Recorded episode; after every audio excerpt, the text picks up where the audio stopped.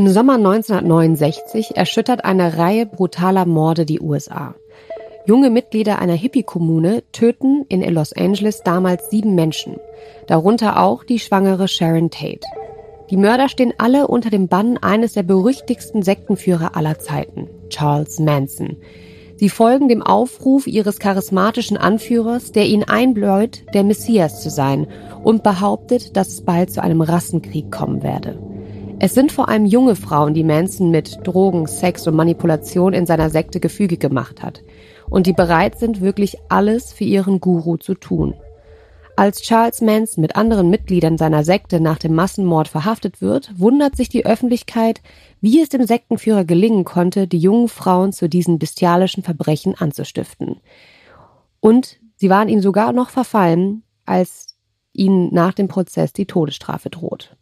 Doch was ließ eigentlich Charles Manson zu dem werden, was er ist? Und wieso verfielen ihm so viele Menschen? Und damit herzlich willkommen zurück zu Dark Secrets mit mir, Frederike Goldkamp. Und mit mir, Nina Lenzen. Und wir befinden uns heute am Morgen des 8. August 1969. An diesem Morgen, es war sehr warm, es war sommerlich und sollte ein schöner Tag werden, bereitete Sharon alles vor.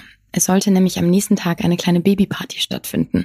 Sie war im neunten Monat schwanger und für, ja, ein paar Tage später ausgezählt. Dafür hatte sie alles sehr, sehr liebevoll geplant. Ihre Mutter und ihre Schwestern sollten kommen, dazu ein paar Freundinnen. Eine Torte mit blauen Verzierungen stand schon im Kühlschrank, sie erwartete nämlich einen Sohn. Der Gärtner machte den Garten schön, stellte Blumen überall hin. Es war ein schöner, warmer Sommertag. Am Abend ging Sharon mit ihrem Ex-Freund Jay Sebring, einem befreundeten Schriftsteller und dessen Freundin, zum Abendessen in das mexikanische Restaurant El Coyote.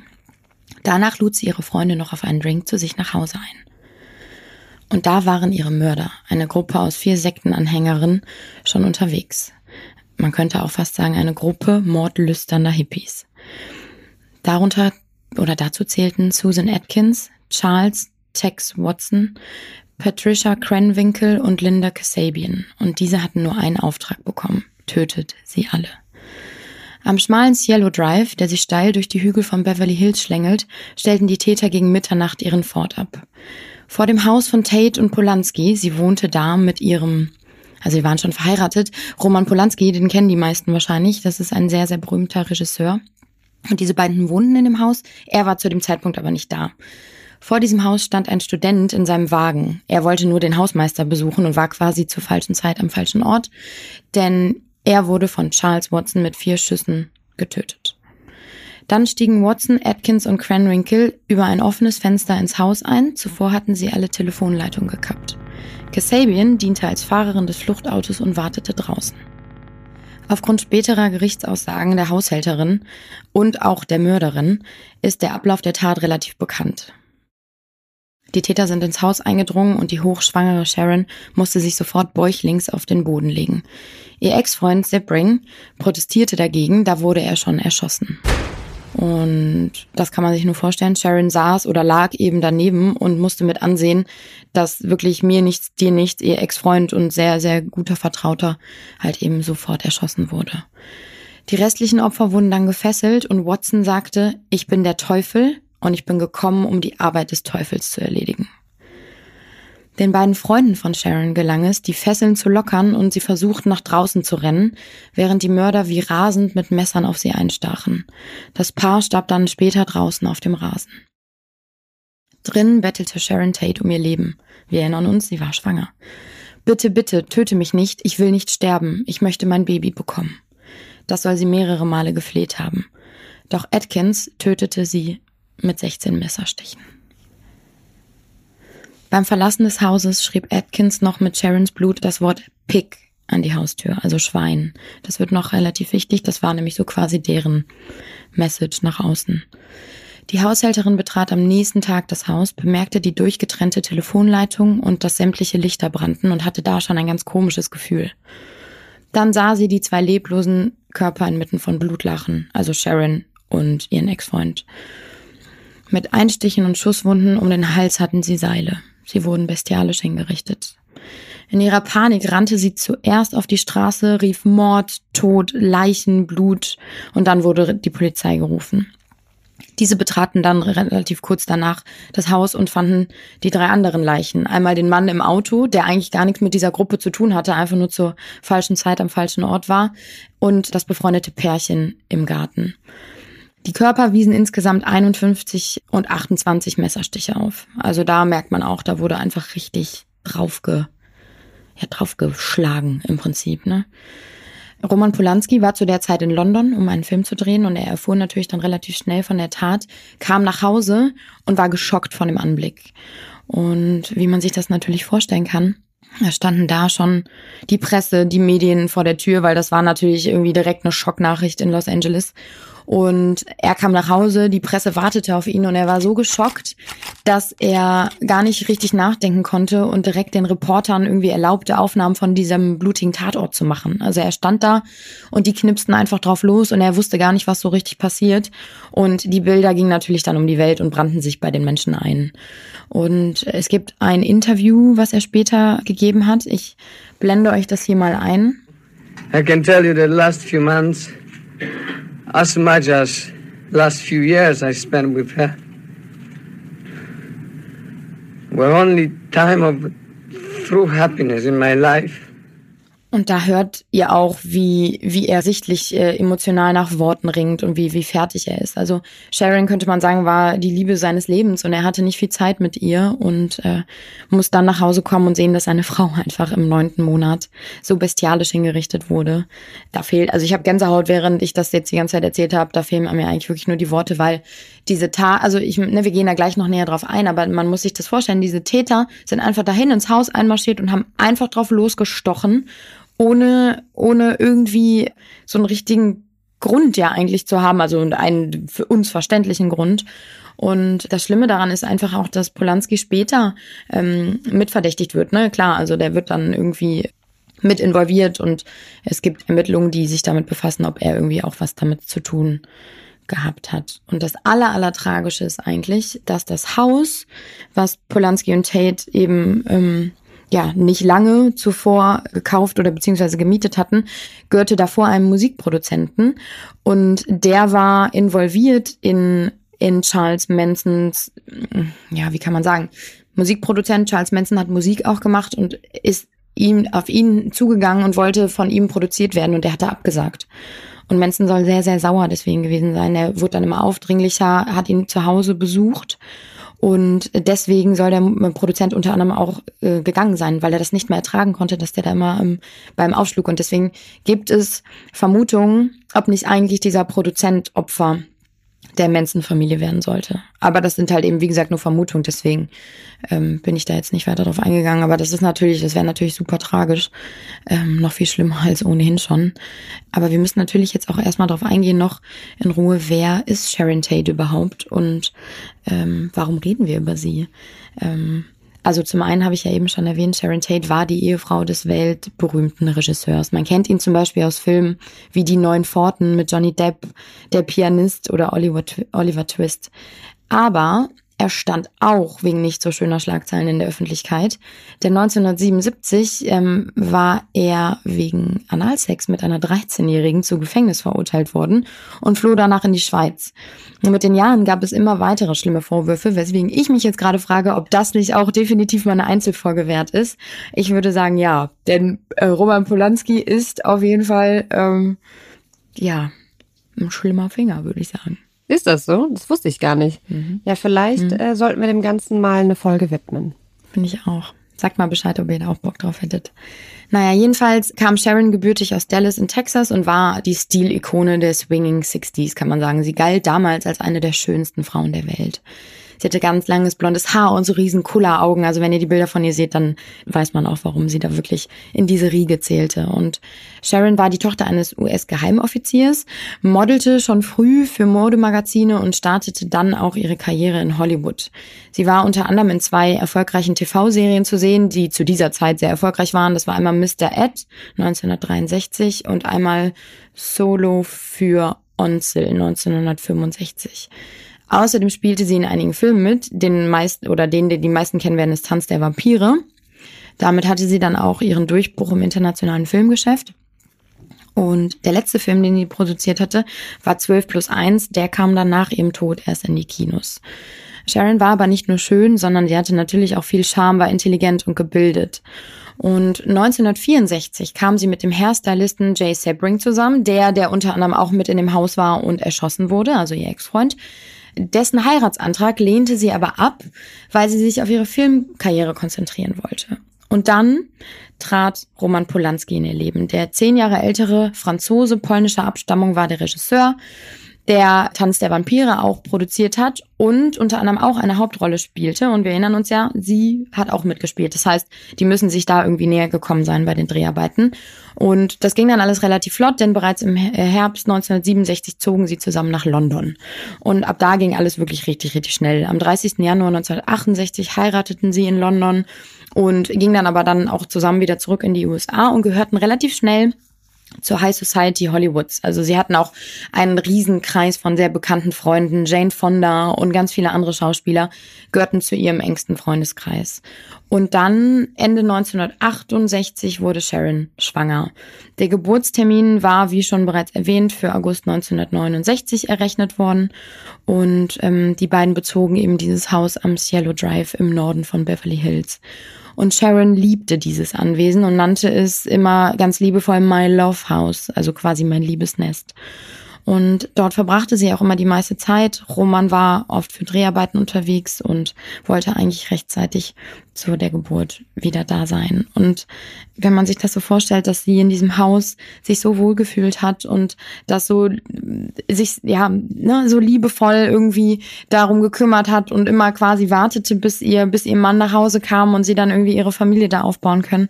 Und dann wurde genau dieses Haus zu einem so ja, so furchtbaren Tatort. Ich, ich muss auch sagen, ich kenne natürlich kenne ich auch äh, den Mord und mir war auch bewusst, dass das so ein ähm, sehr brutaler Mord ist. Aber was mich tatsächlich total erschüttert hat, ist diese Erzählung, die du am Anfang gemacht hast, diese Vorbereitung von ihr und dass sie so glücklich war und äh, in freudiger Erwartung und alles vorbereitet hat für die Babyparty am nächsten Tag und ja eigentlich ihr Leben an einem absoluten Höhepunkt für sie war, ne? Und dass sie dann da so rausgerissen worden ist. Ich meine, das hat mich oder macht mich immer noch, deswegen war ich auch bisher so ruhig, sehr, äh, sehr betroffen.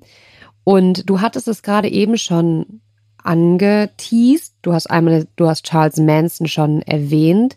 Aber vielleicht erzählst du ja auch noch mal, wer genau hinter dem Tod steckt. Ja. Also die Mädels. Weil wir vorher waren es ja noch so Hippie-Mädels. Genau. Das ist aber gut, dass du das sagst. Man könnte wirklich sagen, als sie da am Höhepunkt, am glücklichsten war, da kam dann eben diese mordlüsterne Truppe, ähm, was natürlich irgendwie ähm, einem noch mehr Gänsehaut als ohnehin schon bereitet. Ähm, ja, kurz nach den Morden gab es natürlich in der ganzen Stadt und überall auf der Welt eigentlich, weil das so medienwirksam ähm, natürlich auch äh, überall rumging, ähm, die Frage, wer tut so etwas Grausames. Und es dauerte dann doch ein bisschen länger, also fast drei Monate, bis die Spur zur sogenannten Manson Family führte. Und bis dahin kann man wirklich sagen, dass die sonst so friedliche Stadt in Angst und Schrecken irgendwo lebte und keiner so richtig wusste, wie es jetzt eigentlich weitergeht. Und dann äh, war dann irgendwann klar, okay, die Spur führt zur Manson Family und das war mehr oder weniger eine Gruppe, vor allem junger Frauen, das hatte Fredi ja eben schon erwähnt, die sich dem kriminellen Charles Manson angeschlossen hatten. Und sie hatten, kann man so sagen, also fast alle ähm, Anhängerinnen hatten eines gemeinsam, nämlich eine sehr kaputte Kindheit, die geprägt war von Missbrauch, Gewalt und Vernachlässigung. Und ähm, das hat sich Charles Manson, ihr Guru oder Anführer, mehr oder weniger zu, zu eigen gemacht oder zunutze gemacht. Sie fühlten sich nämlich von ihm beschützt, obwohl er sie eigentlich äh, ja mehr oder weniger nur ausnutzte. Aber dazu kommen wir später noch.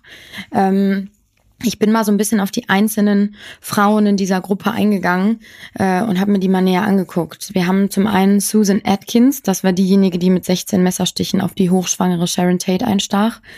Ihre Eltern waren Alkoholiker, ihre Mutter starb 1964 an Krebs. Daraufhin kamen natürlich super hohe ähm, Krankenhausrechnungen, die ihr Vater irgendwie bezahlen musste. Deswegen verkaufte er das Haus der Familie.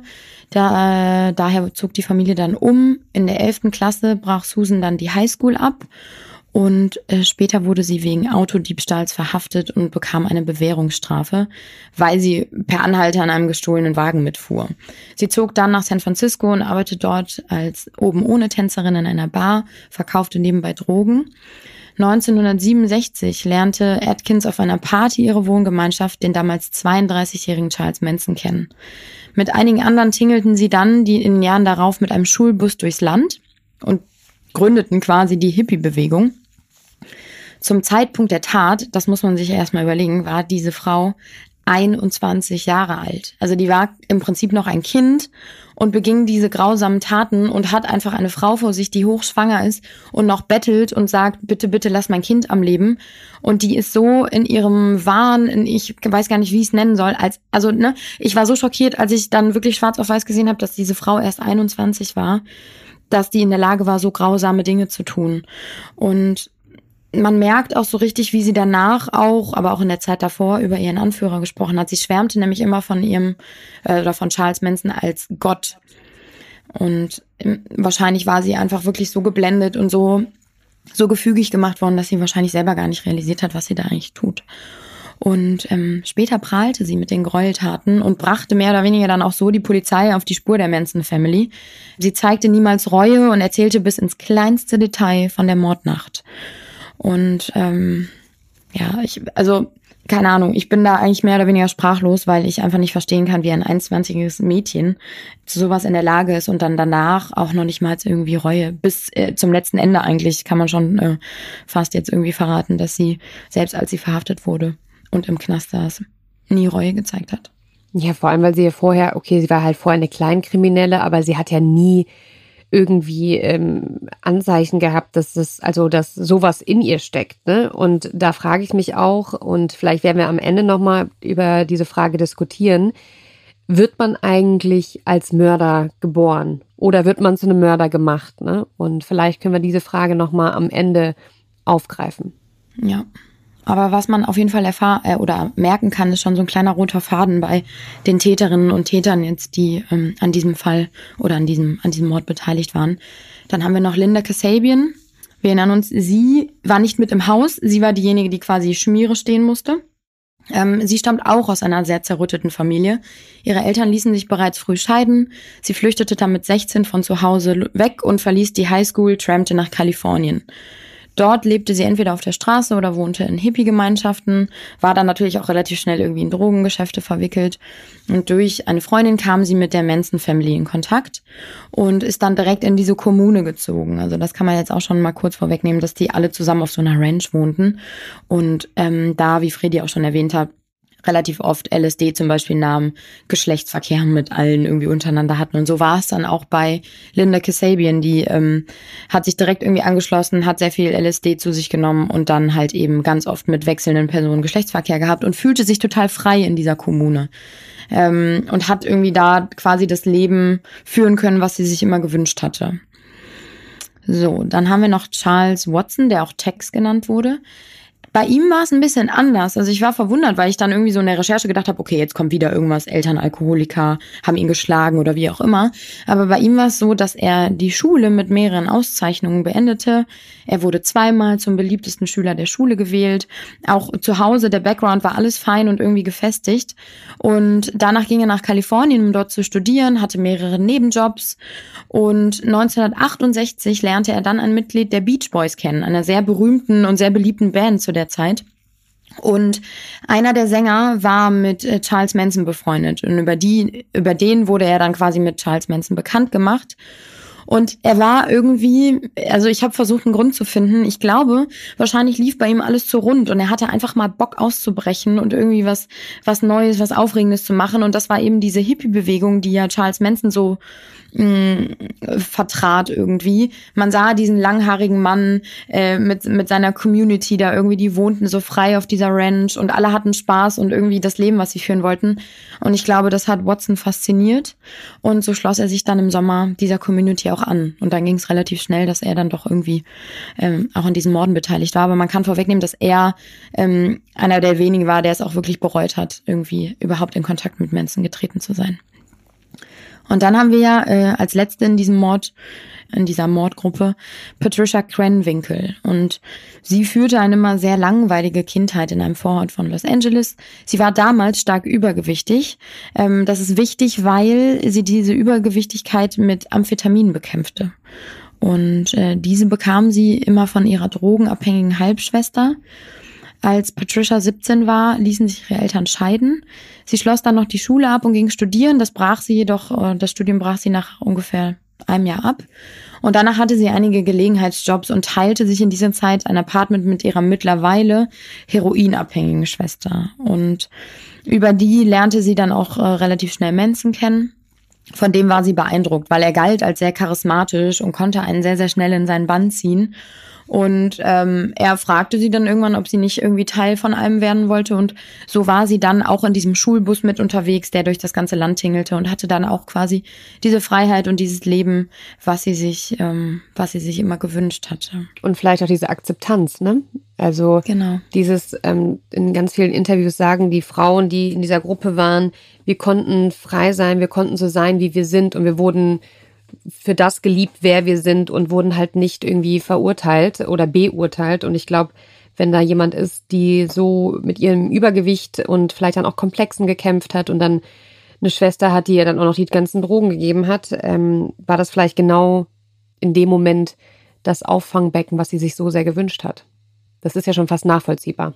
Mm, total, total. Weil du kommst irgendwo an und hast auf einmal wie so eine große neue Familie, wo alle glücklich sind, ihr Leben genießen. Ne? Also wie man sich auch so eine Hippie-Community vorstellt.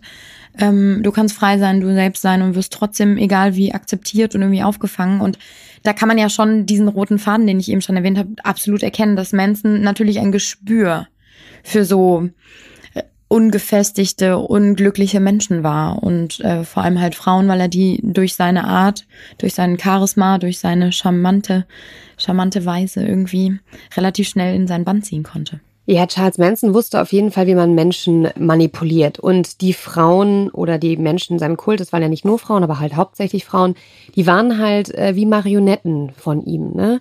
Und ich habe mich halt gefragt, okay, wer ist dieser Mann und wie hat er es eigentlich geschafft, die Frauen so zu manipulieren? Und in einem Interview sagte Charles Manson mal, mir wurde als Kind so oft der Hintern versohlt, dass ich kaum noch gehen konnte. Schmerz ist was Gutes, man lernt dadurch, was man tun darf und was nicht. Und ich spiele euch das jetzt nochmal im Original ab.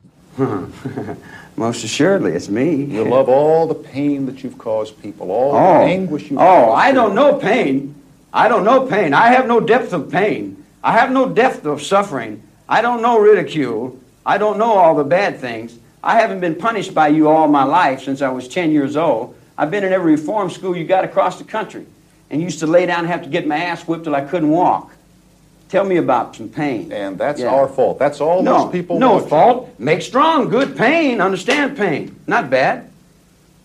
Pain's not bad. It's good. It teaches you things. Und tatsächlich lebte der Sektenführer den größten Teil seiner Jugend in Besserungs- und Haftanstalten. Das war mir so gar nicht bewusst. Geboren wurde Manson 1934 als uneheliches Kind der 16-jährigen Kathleen Maddox in Cincinnati. Seine Mutter war eine Prostituierte und sie wollte Charles nicht. Angeblich hatte sie sogar mal versucht, ihn an eine kinderlose Kellnerin zu verkaufen. Seinen leiblichen Vater lernte Charles Manson nach eigenen Angaben nie kennen. Und als er gerade mal fünf Jahre alt war, verübte Mansons Mutter zusammen mit ihrem Bruder einen bewaffneten Raubüberfall auf eine Tankstelle, worauf sie dann halt ins Gefängnis musste und während der Haft lebte der kleine Charles bei seiner Tante und bei seinem Onkel in West Virginia. Und äh, knappe ja, 1942, da ist er noch keine zehn Jahre alt, wohnt er dann wieder bei seiner Mutter, die vorzeitig auf Bewährung aus der Haft entlassen worden ist.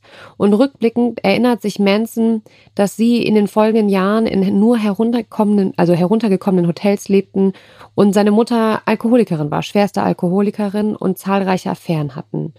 Also wir reden hier von einem kleinen zehnjährigen Jungen, der von Anfang an einfach kein richtiges Zuhause hatte und dann kommt er wieder zu seiner Mom, was ja für zehnjährige Kinder vielleicht auch das Größte ist und sie ist aber mit ganz anderen Sachen beschäftigt. Und 1947, also dann ist er knapp 13, ist über grobe Daumen gepeilt, wird er auf ein, kommt er in ein Erziehungsheim in Indiana.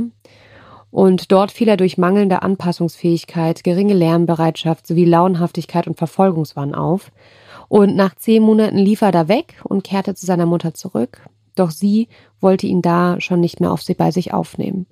Das heißt, er war von klein auf immer auf sich ganz alleine gestellt und er war auch viel, viel, viel auf der Straße ähm, unterwegs und hat auch zwischendurch auf der Straße gelebt. Und da ist der Schritt in die Kriminalität, beziehungsweise zumindest in die Kleinkriminalität, einfach auch nicht sehr weit. Und ab Mitte der 40er Jahre verbringt Manson nach Raubüberfällen und Diebstahlen immer mehr Zeit in Besserungsanstalten. Dort soll er auch unter sexuellen Übergriffen gelitten haben.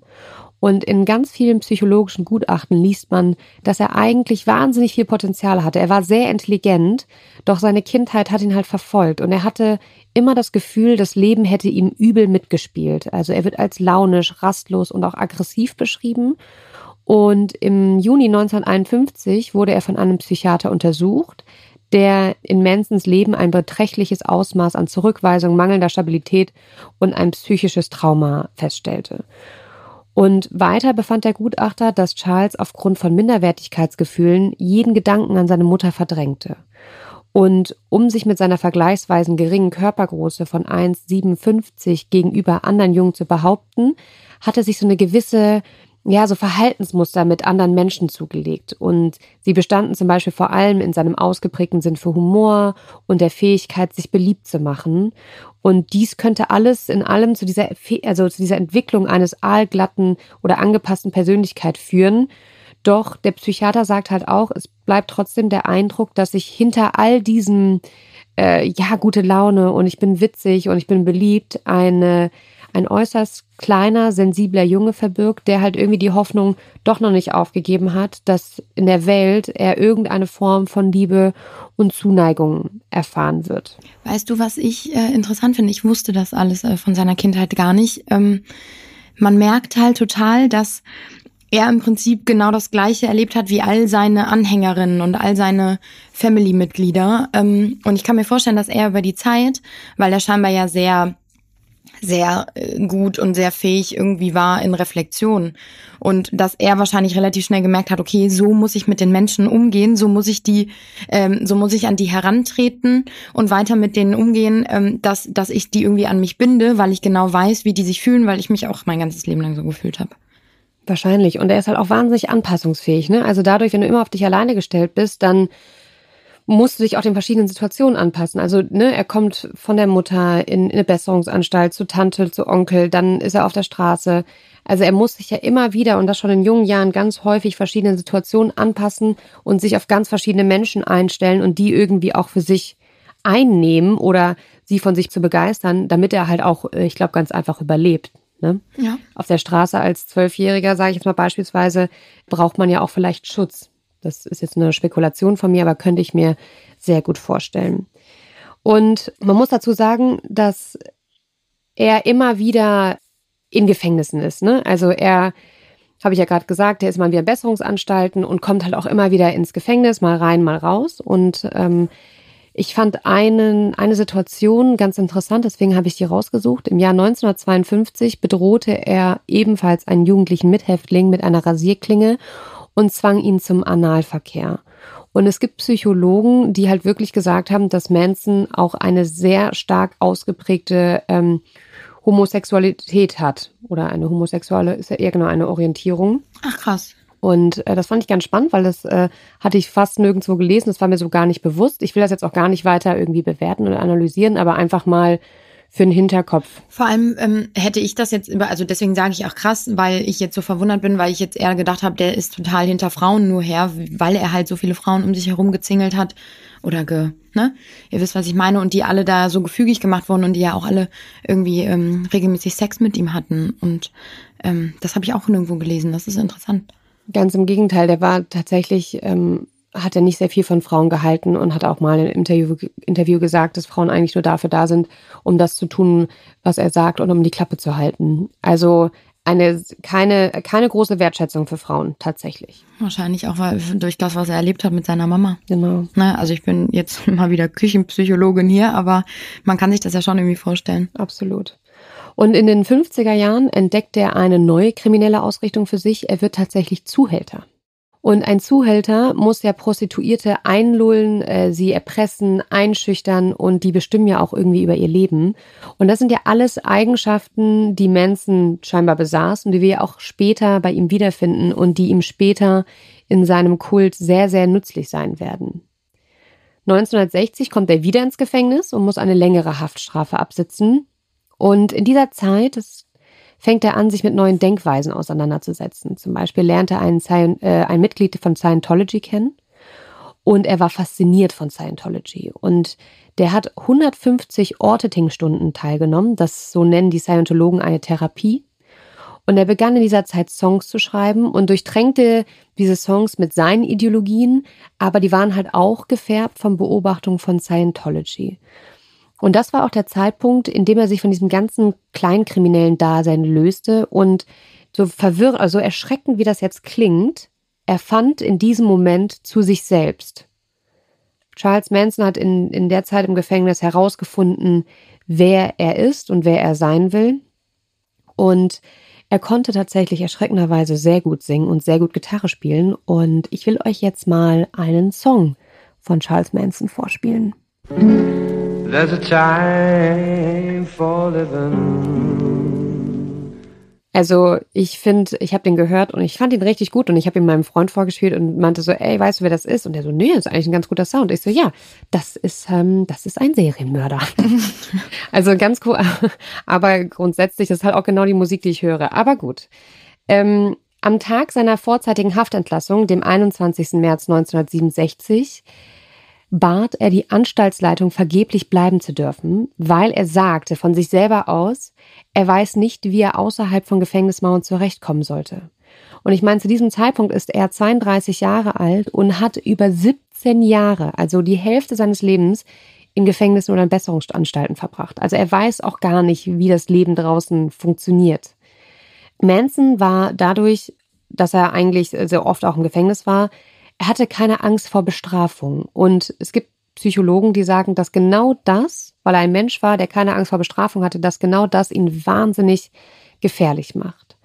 Und ihr müsst euch vorstellen, als er ins Gefängnis reinkam, 1960 war die Welt noch eine andere, weil als er rauskam, war die Blüte der Hippie-Zeit. Also er kam rein und alles war ein bisschen konservativ und er kommt raus und auf einmal gibt es überall LSD. Die Menschen tanzen auf den Straßen. Es gibt kostenloses Essen an jeder Ecke.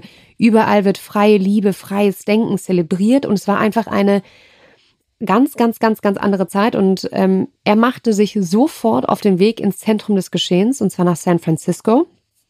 Und dort lernte er eines Tages die 23-jährige Mary Brunner kennen. Und als er bei ihr einzog, sagen manche, dass das die Geburtsstunde der Manson Family war. Und das, die Manson Family, hat die Nina ja auch schon vorhin gesagt, ich wiederhole es nochmal, ist so eine von Manson angeführte, sektenähnliche, strukturierte Kommune, in der sich in den nächsten Monaten zahlreiche junge Frauen und Männer anschlossen. Und Lynette Fromm, genannt Squeaky, war die zweite junge Frau, die sich äh, Manson im Sommer 1967 anschloss. Und während des Summer of Love lebte Manson mit Bruna Fromm, einer ehemaligen Nonne namens Mary Ann, sowie zwei ehemaligen Mithäftlingen in Haight Ashbury. Und Haight Ashbury ist eine, eine Stadt und ein Hauptzentrum der Hippie-Bewegung. Und sie praktizierten freie Liebe, musizierten, lebten von Essen, das irgendwie verteilt worden ist auf der Straße. Und sie nahmen Drogen, viele Drogen, besonders LSD. Und laut Manson sei ihm während eines LSD-Trips auf einem Grateful Dead-Konzert die Offenbarung gekommen, dass er Jesus Christus sei. Und das ist, wird noch richtig wichtig, weil so langsam wird diese kleine verrückte Hippie-Gruppe, die einfach nur, ja, harmlos eigentlich sind, ne, Drogen genommen, wie alle anderen auch, sich geliebt haben. Langsam wird diese Gruppierung immer größer und die meisten Mitglieder sind weiblich und zwischen 13 und 28 Jahre alt. Und wie Nina ja auch schon gesagt hatte, hatten davon viele problematische familiäre Hintergründe. Aber viele waren halt auch wirklich aus der Mittelschicht. Also das waren jetzt nicht irgendwie mittellose Menschen. Und zur Familie gehörten auch einige Kinder. Und die Gruppe bestand aus einem festen Kern von rund 30, überwiegend weiblichen Mitgliedern, dem sich insgesamt bis zu 100 Personen für einen kürzeren Zeitraum oder auch regelmäßig wiederkehrend anschlossen. Also es war der feste Kern und dann variierte das Ganze so ein bisschen. Und Manson führte die Gruppe mit einer sehr auto, also sehr autoritär und mit manipulativen Methoden. Und ähm, dabei spielten halt neben gemeinsamen Drogenkonsum die Sexualität eine ganz bedeutende Rolle. Und er ließ ständig neue Mitglieder reinkommen und bevorzugte vor allem rothaarige junge Frauen. Und die sollten dann auch wiederum andere rekrutieren.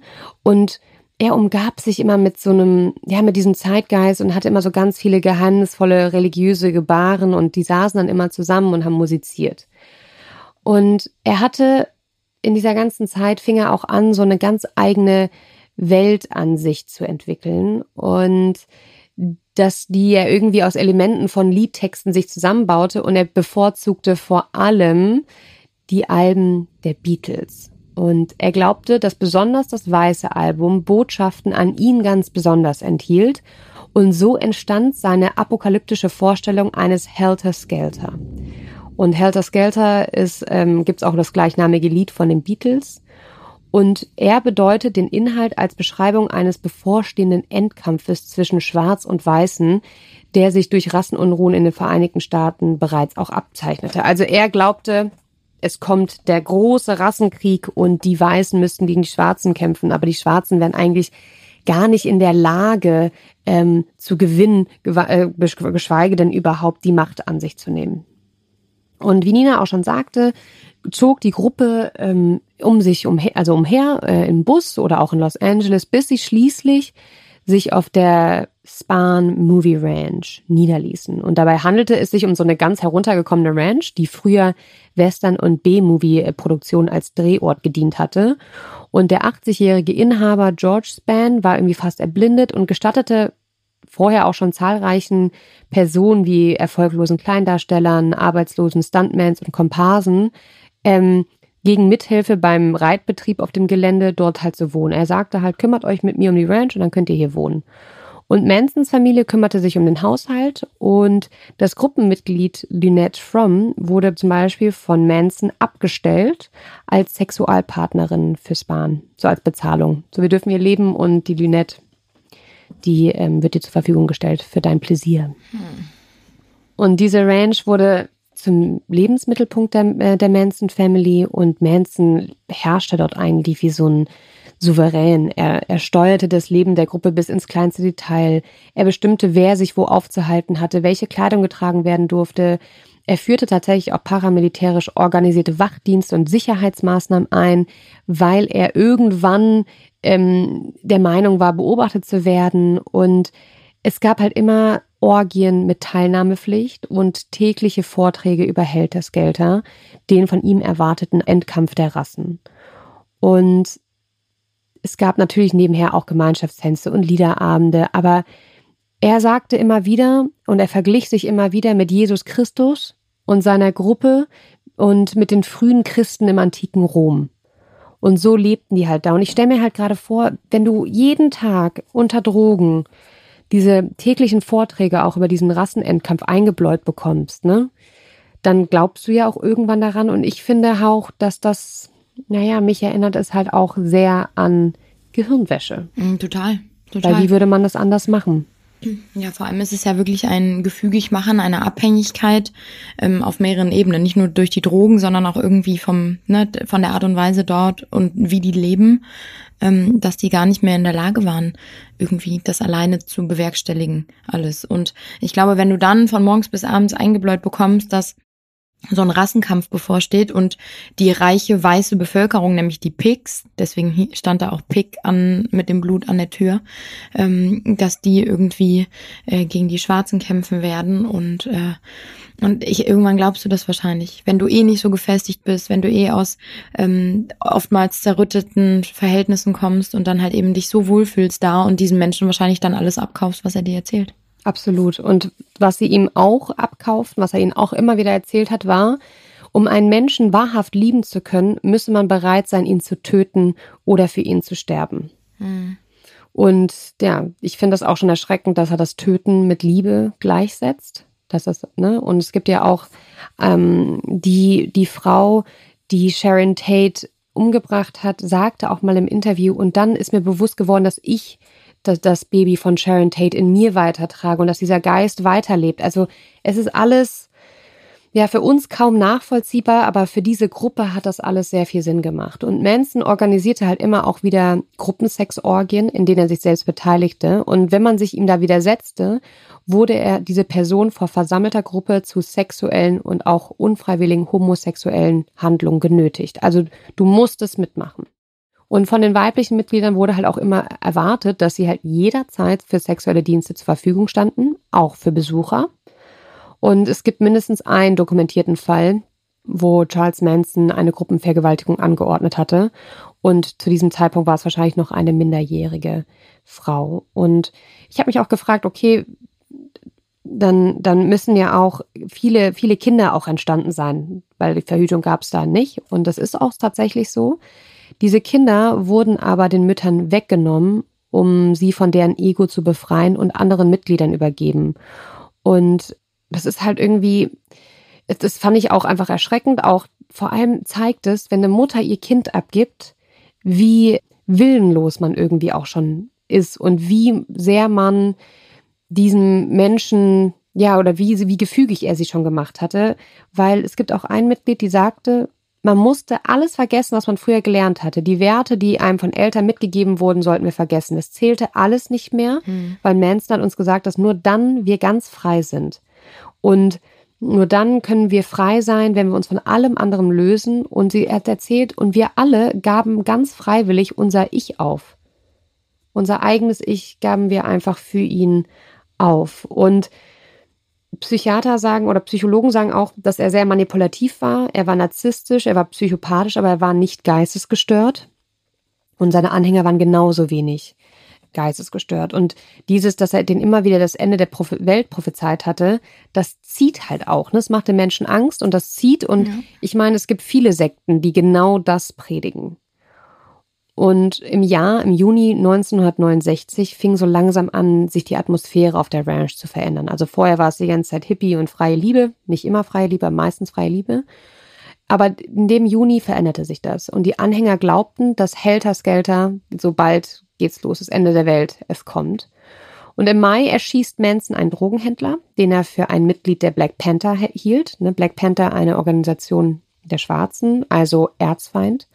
Und er hielt diesen Drogenhändler offensichtlich für tot, ähm, bis dieser tatsächlich beim Prozess wegen der Tate-Morde als Zeuge auftrat. Und nach diesem Vorfall fühlte er sich sehr, sehr beobachtet und deswegen fing er nämlich auch an, solche ähm, Bewachungsmaßnahmen auf der Ranch zu machen. Und zur gleichen Zeit fing an, das Sheriff-Büro sich mit Manson und der Sekte zu beschäftigen.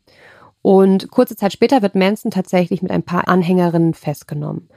Und es soll einer soll ihm aus dem Gefängnis rausholen, und zwar Gary Hinman.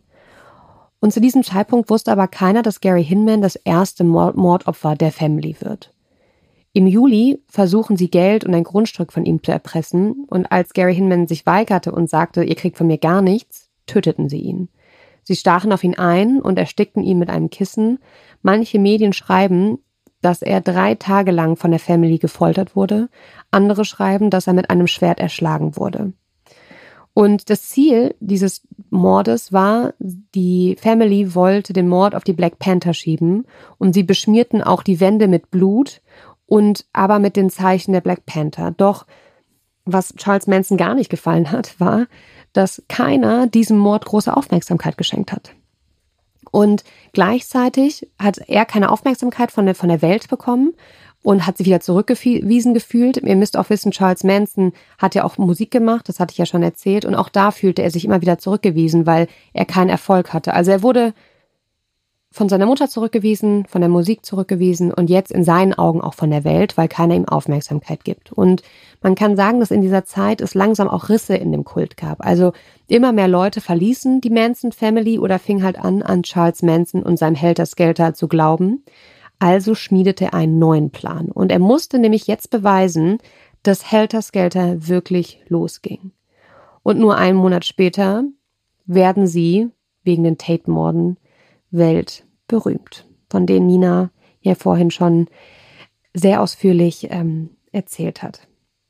Was Nina aber nicht verraten hat, ist, dass Am nächsten Tag dieses bestialischen Mordes ging das Morden weiter. Die Family hat nämlich einen weiteren Mord begangen. Es gibt ein Mitglied äh, der Manson Family, die nicht bei den Tate-Morden dabei war, die war auf der Ranch, die erzählt hat, dass die alle zurückkamen, sehr spät und sehr lange geschlafen haben. Und dann am nächsten Tag alle die Medien angemacht haben und wollten unbedingt Fernseh gucken. Und dann kam das in den Nachrichten und sie guckte sich das an und sie war sich gar nicht bewusst, dass diese ganz schlimmen Morde auf das Konto eigentlich ja ihrer Familie oder ihren Freunden gingen. Und ähm, am nächsten Tag, beziehungsweise am nächsten Tag, schlugen sie halt eben erneut zu und wüteten im Haus des Supermarktkettenbesitzers Leno LaBianca und seiner Frau Rosemary. Auch sie wurden brutalst ermordet. Manson war mit den Leuten aus der Family im Auto unterwegs. Ähm, er hatte auch das Haus ausgesucht. Er ging ins Haus der LaBiancas, er fesselte die beiden Opfer, ging dann aber wieder raus zu seinen wartenden Anhängern und sagte, alles klar, ihr könnt sie jetzt töten. Und das taten sie auch, und zwar wieder auf brutalste Art und Weise. Leslie von Houghton sagte sogar, dass es Spaß gemacht hatte, immer wieder auf Rosemary einzustechen.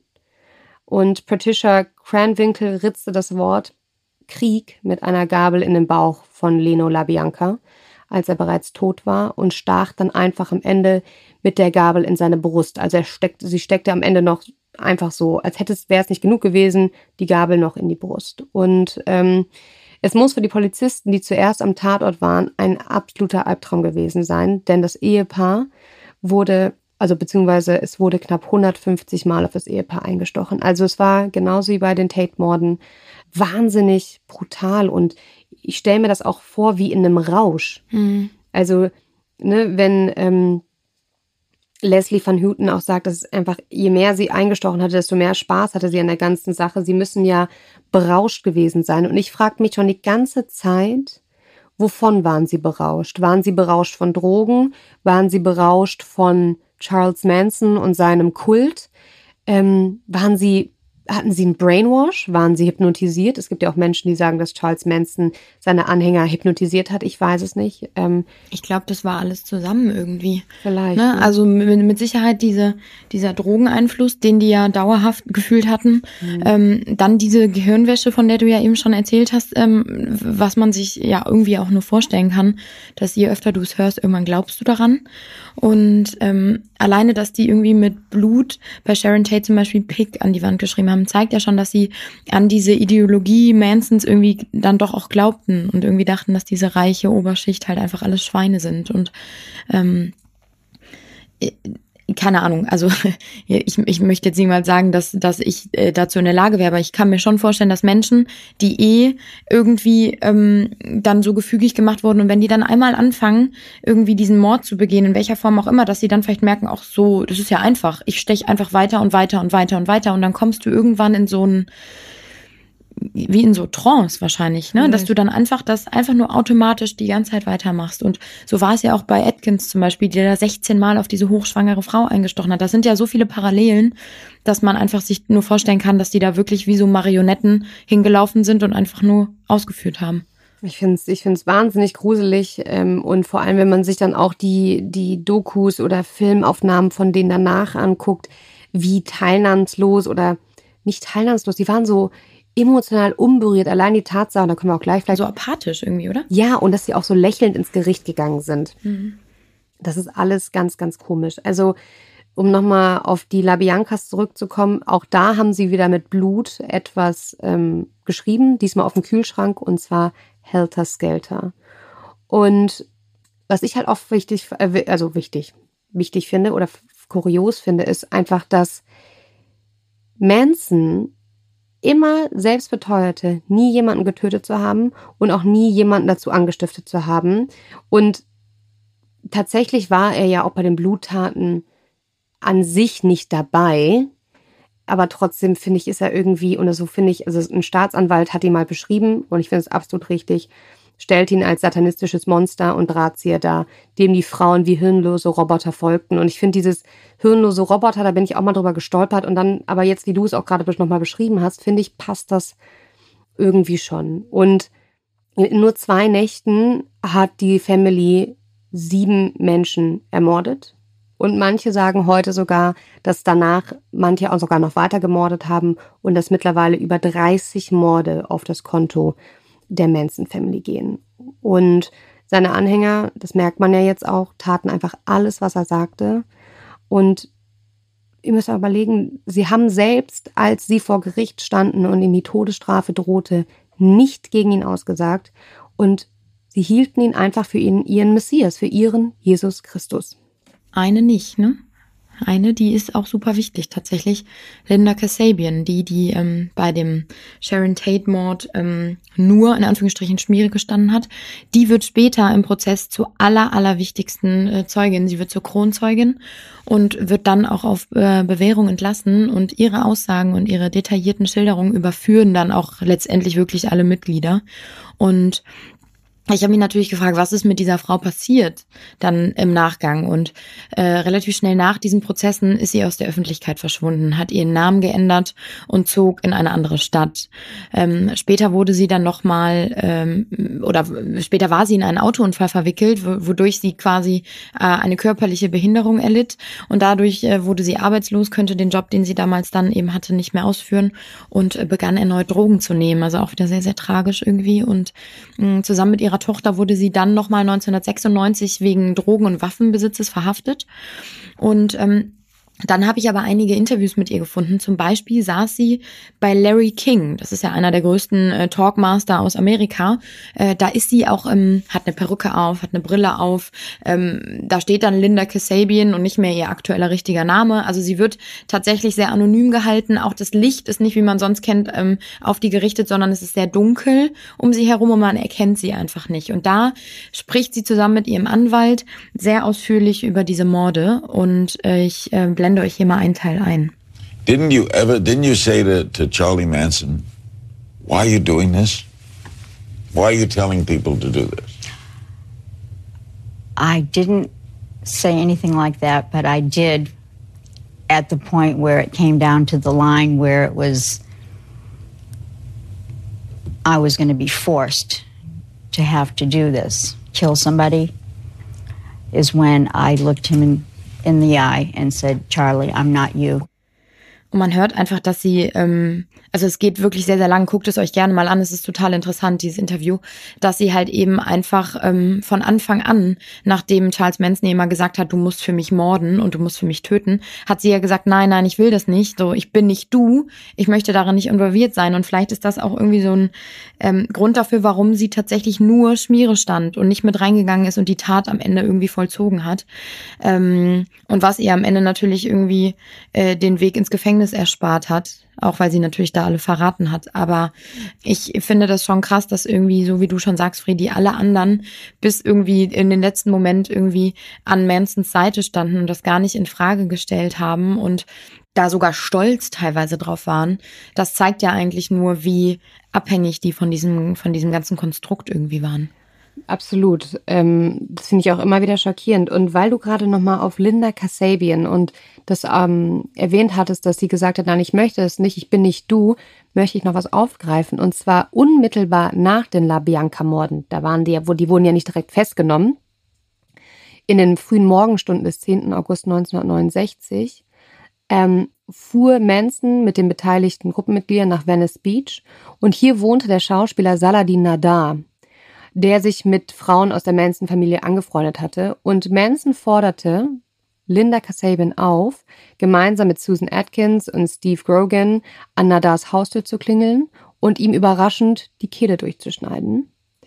Und er gab Kasabian ein Messer und Grogan eine Schusswaffe, dann entfernte er sich und Kasabian hatte Angst, aber sie sah sich halt nicht imstande, Manson zu widersprechen. Und deswegen soll sie absichtlich an einer falschen Tür geklingelt haben und dann gesagt haben, die sind nicht da und hat diesen Versuch abgebrochen. Und ich hatte mir das aufgeschrieben als äh, Notiz und ähm, ich finde es super spannend, dass du das nochmal mit reingebracht hast mit der Linda Kasabian, weil sonst hätte ich es wahrscheinlich gar nicht mehr erzählt. Ähm, aber da siehst du halt, ne? Also er hatte sehr, sehr, sehr viel Macht über sie auch, dass sie gesagt hat, oh Gott, ich kann ihm nicht widersprechen, aber sie hatte dann doch noch ein Rest-Ich, würde ich jetzt, genau. jetzt mal sagen. Ja. Ein Rest-Ich, die gesagt hat, Linda, stopp. und dass sie sich da irgendwie rausmanövriert hat. Aber wie schlimm muss das auch für sie sein? Also du siehst ihr auch an in dieser Talkshow zum Beispiel und auch, wenn man so hört, wie ihr Leben weiterging, dass sie ja gebrochen ist. Also äh, das ist eine Frau, die wahrscheinlich irgendwie nie wieder glücklich werden konnte, einfach weil sie mitbekommen hat, was sie mitbekam und weil sie so gebrochen wurde schon vorher. Ähm, ich finde das aber auch äh, also bemerkenswert, dass sie sich da so geweigert hat, obwohl alle anderen mitgemacht haben. Da musst du dir ja auch vorstellen, du bist irgendwie gegen, weiß nicht wie viele Mitglieder, äh, die einzige, die da irgendwie sagt, nee, ich möchte das nicht. Ich bin nicht du und das bin bin nicht, also das ist nicht das, was ich will. Der muss ja vor allem auch Angst haben. Du weißt ja, dass das, ja. dass die, dass zu was die in der Lage sind und dass das ähm, Mörder sind und dann da zu sagen, nee. Ja. Ähm, eh super, super gruselig. Ich finde, das ist eine ganz, ganz gruselige Geschichte. Ich finde Charles Manson auch wahnsinnig unheimlich, auch wie der aussieht. Ja, vor allem als er dann anfing, also ich meine, während des Gerichtsprozesses irgendwie ähm, hat er ja dann so Sachen gesagt wie, äh, ich bin der Teufel und äh, irgendwann kam er dann auf einmal mit so einem Hakenkreuz ähm, auf der Stirn. Die hat er, hat er sich so ein Hakenkreuz auf die Stirn geritzt, kam er dann in den Prozesssaal und da, wenn man sich da Videos und Aussagen von ihm anguckt, da wirst du, da kriegst du Gänsehaut, weil er wirklich die Augen dann aufreißt und irgendwelchen zusammenhangslosen Schwachsinn eigentlich von sich gibt.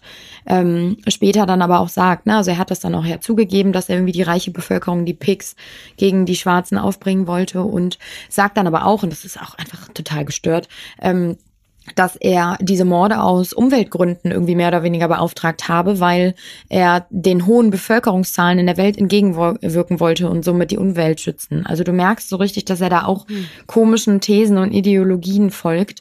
Und was ich am krankesten eigentlich daran finde, ist, dass er natürlich, also ich meine, das ist klar, während des Prozesses war irgendwie die ganze Welt interessiert, was passiert mit ihm und was passiert mit den Mitgliedern der Family. Und er wurde, ähm, nachdem er dann eben verurteilt wurde, kann man eigentlich sagen, dass er der reichste Gefängnisinsasse der USA wurde. Er verdiente Millionen mit Autogrammen, mit T-Shirts, mit Tassen, mit seinem Gesicht drauf.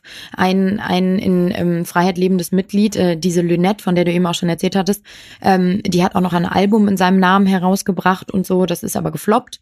Und äh, ja, das, dann eine Frau wollte ihn sogar im Gefängnis heiraten. Dieser Antrag wurde aber abgelehnt. Also du merkst so richtig, dass da immer noch irgendwie so eine Begeisterung für diesen Mann in der in der Außenwelt, sage ich jetzt mal, irgendwie herrschte. Ja, bis heute. Es gibt ja, ja auch einen Hollywood-Film. Genau, Once ne? Upon a Time. Once Upon a Time ja. in Hollywood. Ich, das finde ich, das finde ich ähm, gut, dass du es ansprichst, sonst hätte ich später angesprochen. Ich finde das absolut pervers, mhm. wie man einen ähm, Serienmörder, einen Kultführer der Menschen unschuldige, anfangs unschuldige Menschen zu so einer Tat getrieben hat, zu so einer bestialischen Tat, dass man den feiert. Also natürlich ist es irgendwo faszinierend, die Frage, wie hat er das geschafft? Na klar ist das faszinierend, weil wir Menschen sind nun mal so gestrickt, dass uns solche Sachen interessieren und wir mehr darüber wissen wollen, wir über die Abgründe der Menschen das finden. Das ist einfach ein Nervenkitzel und so sind wir Menschen gestrickt, dass wir das einfach spannend finden, sonst würden auch nicht so viele Menschen True Crime Podcasts hören.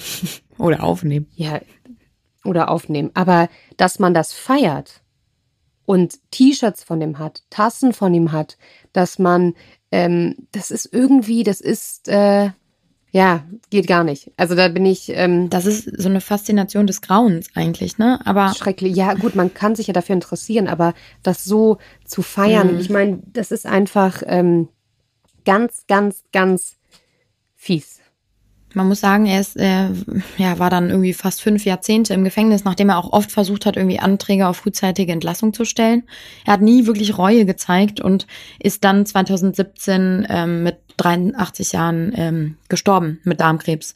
Ähm, das ist natürlich irgendwie für viele, äh, war das dann erstmal irgendwie ein Schock, weil natürlich irgendwie dachten, okay, jetzt ist er irgendwie mehr oder weniger so glimpflich davongekommen. Aber auf der anderen Seite muss man sagen, ja gut, okay, er saß halt eben Ewigkeiten im mhm. Gefängnis und ist dann einfach irgendwann gestorben. Ja, glimpflich wahrscheinlich, das hat man nämlich jetzt vergessen zu erwähnen. Charles Manson, Susan Atkins, Charles Tex Watson, Patricia Cranwinkle, Leslie von Houghton und Bobby Bassolet wurden nämlich zum Tode verurteilt 1971. Die Strafen wurden aber zu lebenslänglich umgewandelt. Und ich habe mir auch mal angeschaut, was denn aus allem so geworden ist. Und ähm, das würde ich gerne euch kurz erzählen. Also Charles Manson, wie Nina schon gesagt hat, ist im Gefängnis gestorben. Susan Atkins ist auch im 2009 im Gefängnis gestorben mit 61. Leslie von Houten sitzt noch im Gefängnis. Sie hat häufiger probiert rauszukommen auf Parole, also auf Bewährung, aber wurde immer wieder abgelehnt. Genauso wie Robert Beausoleil, der immer Bobby genannt worden ist. Er sitzt auch heute noch im Gefängnis. Das finde ich manchmal so gruselig. Wir reden über Geschichten, die ja vor unserer Zeit waren, Nina. Ne? Wir waren da ja, mhm. das ist ja die Zeit unserer Eltern mit Hippies und so. Und deswegen bin ja. ich manchmal so, sind diese Geschichten für Man ist so entfernt davon eigentlich. Ne? Genau. Ne?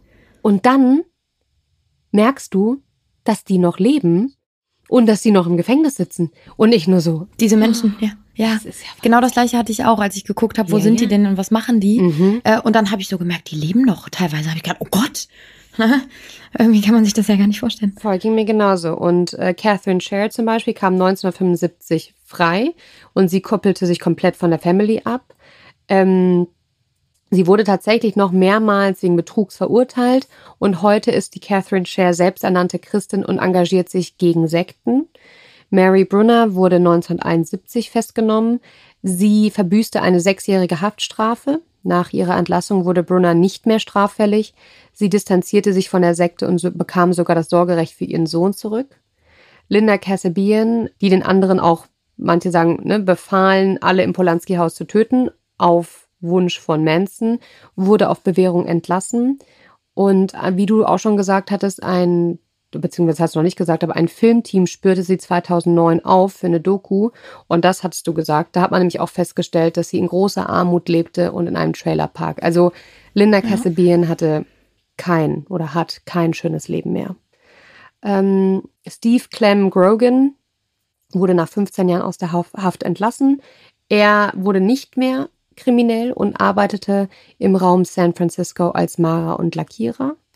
Patricia Krenwinkel wurde, wurde tatsächlich dieses Jahr aus der Haft entlassen. Am 26. Mai 22 wurde nämlich ihr Antrag auf Haftentlassung von der Anhörungskommission befürwortet.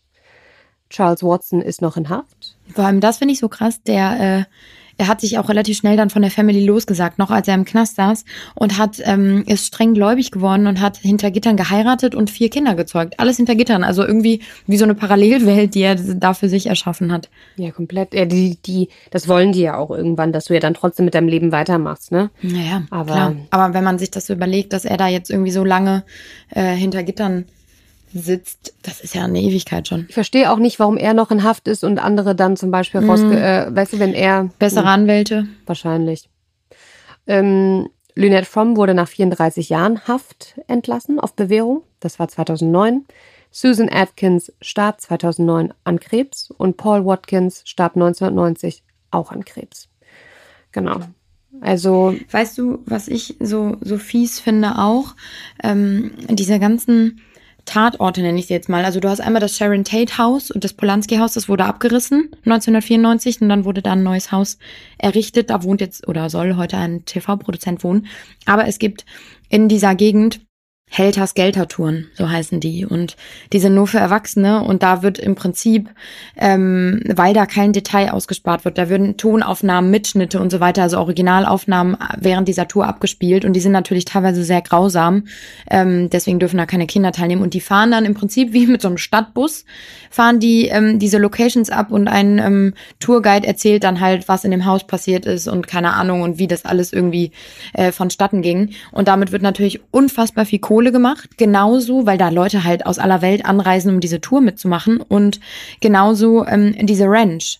Die ist heute eine sehr, sehr große Touristenattraktion mitten im Death Valley. Und da reisen Leute extra für an, um sich halt diese Ranch, die im Prinzip noch original so ist, wie sie verlassen wurde von der Family. Und da fahren Leute hin und gucken sich das an und zahlen da echt viel Kohle für. Das ist doch. Ist die, ist die mitten im Death Valley? Nee. Ich glaube nicht. Ich glaube, die ist hinter kurz hinter LA. Weil mitten im, also Vielleicht ist sie am Anfang von Death Valley, weil das ist ja ein Riesengebiet, ne? Ja, also ne, aber im Death Valley, da ist sie schon äh, positioniert, also nicht nicht okay. direkt an der Stadtgrenze. Ja, ich äh, was was witzig, dass du schon wieder gerade sagst, weil meine erste Reaktion war, okay, Nina, lass uns nach LA fliegen, wir machen auch diese Tour. Und dann war wieder so stopp.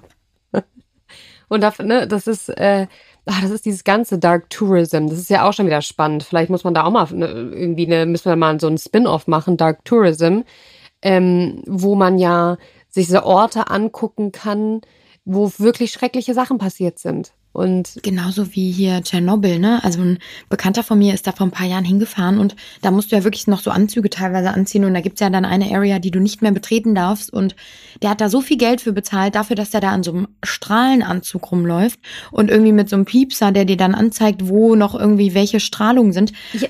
Ich habe den angeguckt, als er mir davon erzählt hat, gesagt, sag mal, wie kann man Ja. da dafür Geld bezahlen?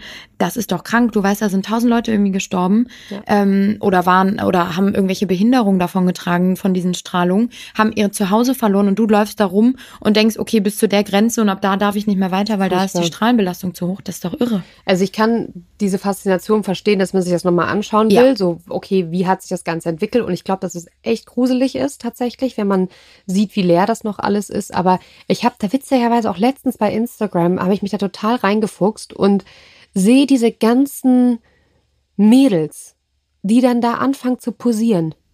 Wo an, an, an einem Ort, wo wirklich tausende Menschen gestorben sind, wo Millionen Menschen von betroffen sind, bis heute noch mit Behinderung und tralala, ja.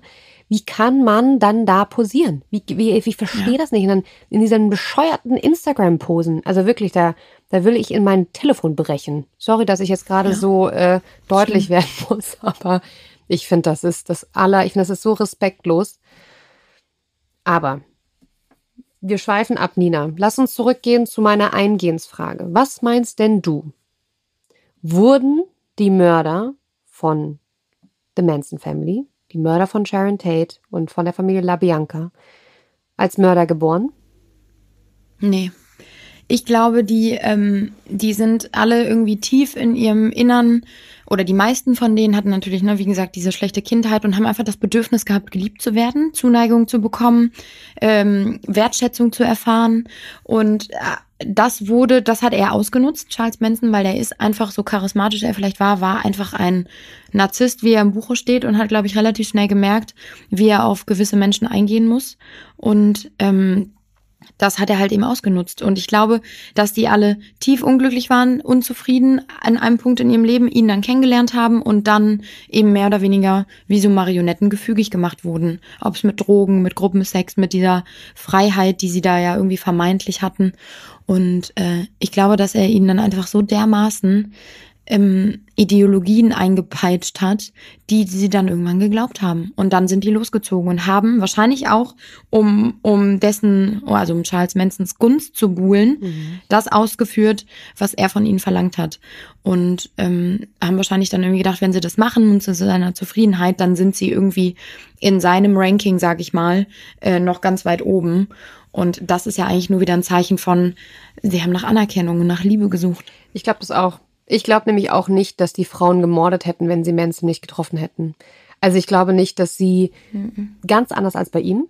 Ich glaube, äh, er hat definitiv die kriminelle Kraft dafür und ich will nicht wissen, was passiert wäre, wenn er diesen Kult nicht ähm, äh, gegründet hätte. Hätte er vielleicht einen anderen Weg gefunden, um dieses, dieses, diese kriminelle Ader auszuleben, weil so hat er immer nur Leute vorgeschickt.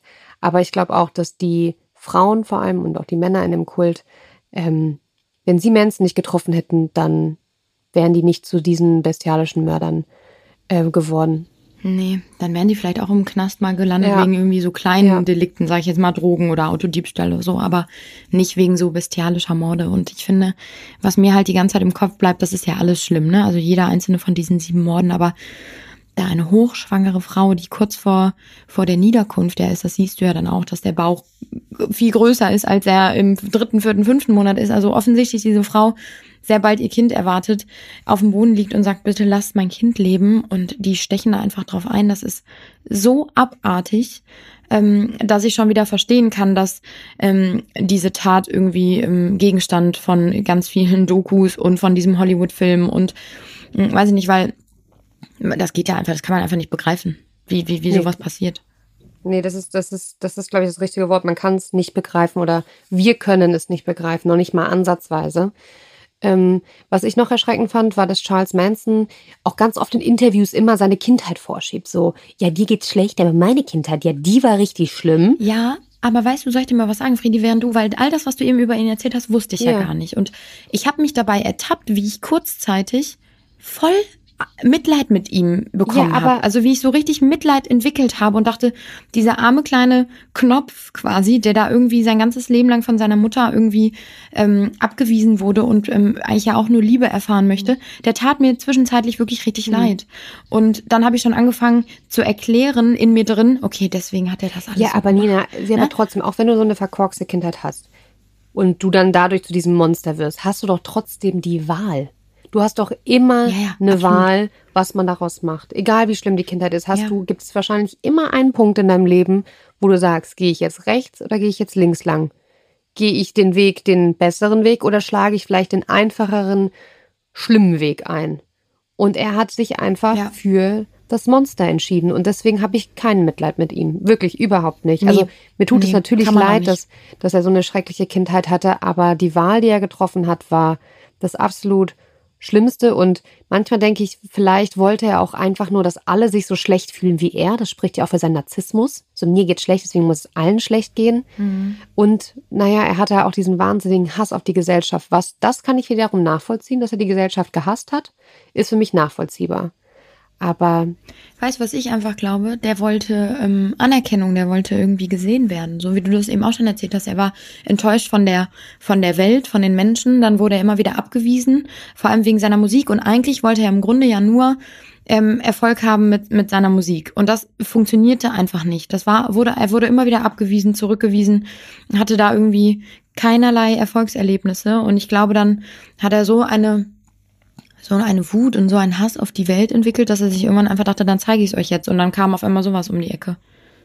Aber das spricht ja auch wieder nur dafür, dass er eigentlich ein eiskalter, psychopathischer Narzisst ist, der im Prinzip eigentlich nur das irgendwie gemacht hat, um, um einmal seinen Namen irgendwo in der Presse zu lesen, wahrscheinlich, wenn man Ja. das so vereinfacht sagen kann. man sagt ja auch, also ähm, viele Journalisten haben ja auch geschrieben, als er ins Gericht gegangen ist, dass er das genossen hat, diese Aufmerksamkeit, Mhm. dass er da strahlend reingegangen ist und so. Wie, also für mich absolut unbegreiflich. Ich habe da keine Erklärung für. Ich habe da auch kein Verständnis für. Ähm, deswegen kann ich jetzt auch gerade gar nicht. Also alles, was ich jetzt noch von mir gebe, ist einfach immer weiter Spekulatius. Ähm, das sind reine Spekulationen. Ähm, ich finde, das ist ein wahnsinnig äh, krasser Fall oder wie ich es gerne in meiner Podcast-Sprachen sagen würde, ganz, ganz schlimm.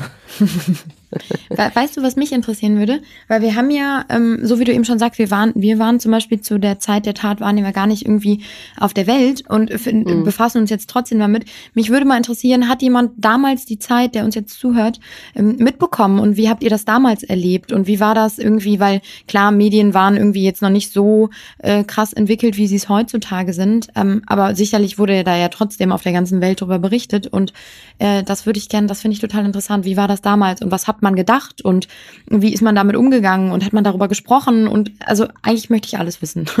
Ich auch. Das ist, das ist ein sehr guter Punkt, Nina. Das ist eine sehr spannende Frage. Ähm, beantwortet sie uns gerne äh, auf Instagram, Dark Secrets, der Podcast. Da findet ihr uns, da antworten wir euch. Und ja, ich hoffe, diese Folge hat euch gefallen. Klar, die Charles Manson-Morde sind natürlich bekannt und es gibt viele Podcasts und viele Dokus, die dieses Thema schon befasst haben. Und ich bin mir auch sicher, dass bestimmt die ein oder der ein oder andere von euch den Fall schon kennt. Aber vielleicht konntet ihr ja trotzdem was Neues von uns mitnehmen, einen neuen Impuls, einen neuen Gedanken. Und ähm, ja, vergesst nicht, uns eine Bewertung dazulassen und uns zu abonnieren. da würden wir uns freuen. Bis in zwei Wochen. Tschüss.